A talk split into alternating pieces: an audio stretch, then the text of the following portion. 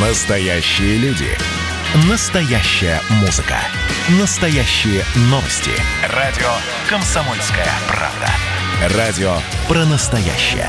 97,2 FM. эм. Был бы повод.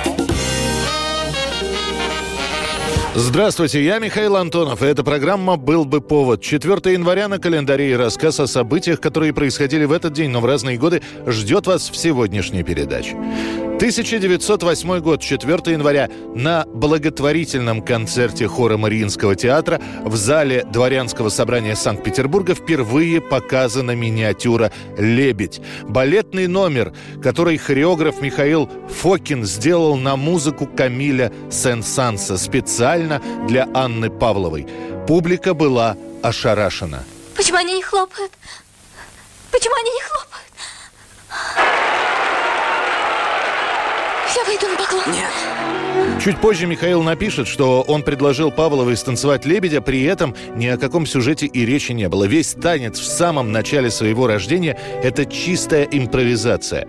Я танцевал перед ней, она тут же позади меня. Потом она стала танцевать одна, я следовал за ней сбоку, показывая, как надо держать руки. Этот танец стал символом нового русского балета.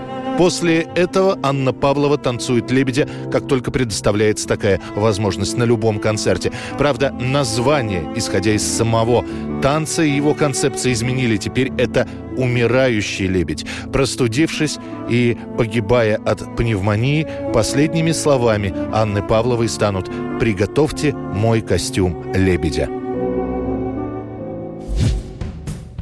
4 января 1936 года. Музыки становится все больше, и журнал индустрии развлечений Billboard решил не отставать от моды. Сначала у них появились обзоры на пластинки. Музыкальные критики рекомендовали, что покупать, и выставляли свои оценки исполнителям. Однако к 1936 году музыки стало так много, а грамзапись перестала быть чем-то удивительным, что пришлось среди обилия музыкальных исполнителей называть лучших. Именно 4 января 1936 года в первом в новом году выпуске журнала Billboard читатели увидели несколько странноватую таблицу с именами исполнителей.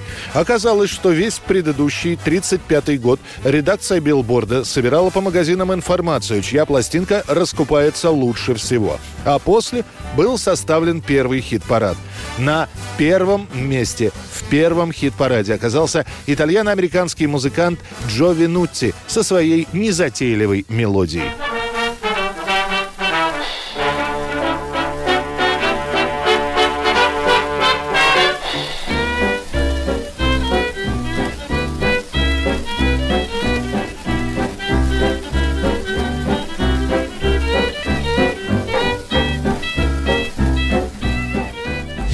1966 год, 4 января. Газеты об этом не сообщают, но по Советскому Союзу ползут слухи, что убита спортсменка, абсолютная чемпионка мира по конькобежному спорту Инга Артамонова. Чуть позже станет известно, что убита Инга не в подворотне и не просто так, а собственным мужем, который заподозрил супругу в измене. К своим 29 годам Артамонова настоящая звезда. Она пропустила из-за обострившейся язвы Олимпиаду в Инсбруке в 64-м, но триумфально выступила на чемпионате мира в Финляндии на следующий год, став четвертый раз абсолютной чемпионкой мира. И вообще, если судить внешне, в жизни Инги Артамоновой складывается все как надо. Она чемпионка, награждена вторым орденом почета, пробует себя в качестве комментатора и ведет вместе со штангистом Юрием Власовым репортаж с первомайской демонстрации. Двух дистанциях на 1000 и 1500 метров победу одержала советская спортсменка Инга Артамонова. Вы видите ее сейчас в беге на 3000 метров.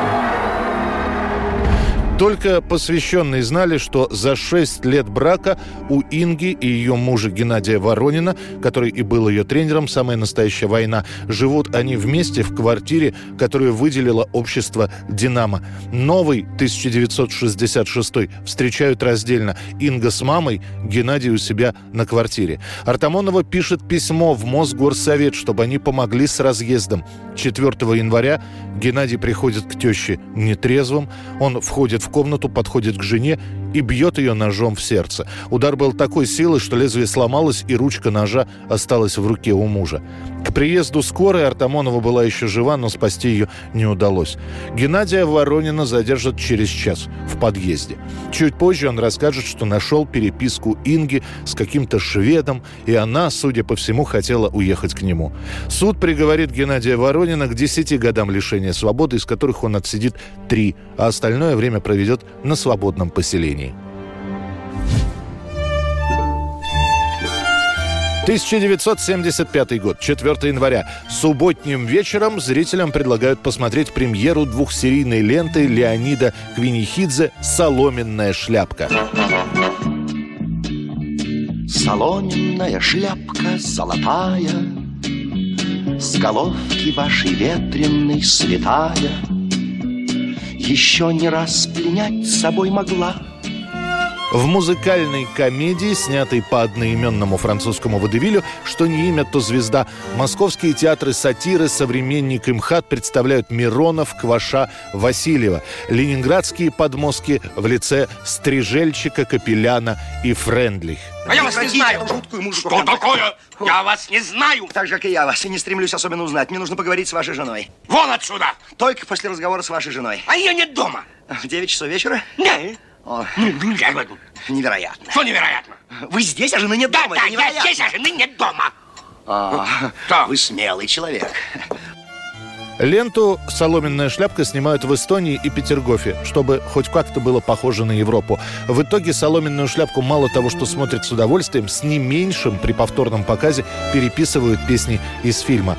После «Соломенной шляпки», в частности за Андреем Мироновым, окончательно закрепляется имидж комедийного поющего актера, что он, собственно, и подтвердит в дальнейшем в фильмах «Небесные ласточки», «Обыкновенное чудо» и «Трое в лодке, не считая собаки». Ивета, Лизетта, Мюзетта, Жанетта, Жоржетта. Колетта, Полетта, Кларетта, Флоретта. Мриетта. 1992 год, 4 января, группа Simply Red вновь возвращается на вершину британского альбомного чарта с диском Stars. Они отсутствовали на сцене почти год, готовя новый альбом, который станет 12 раз платиновым и шестым в списке самых продаваемых альбомов всех времен в Великобритании. Это была программа «Был бы повод» и рассказ о событиях, которые происходили в этот день, 4 января, но в разные годы. Очередной выпуск завтра. В студии был Михаил Антонов. До встречи.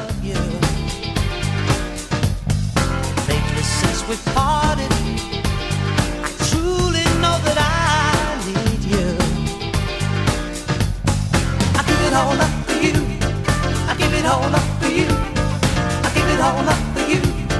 I give it all up it all up for you. I give it all up for you. I give it all up for you. Yes, I give it all up for you. Yes, I give it all up for you. Yes, I give it all up for you. Yes,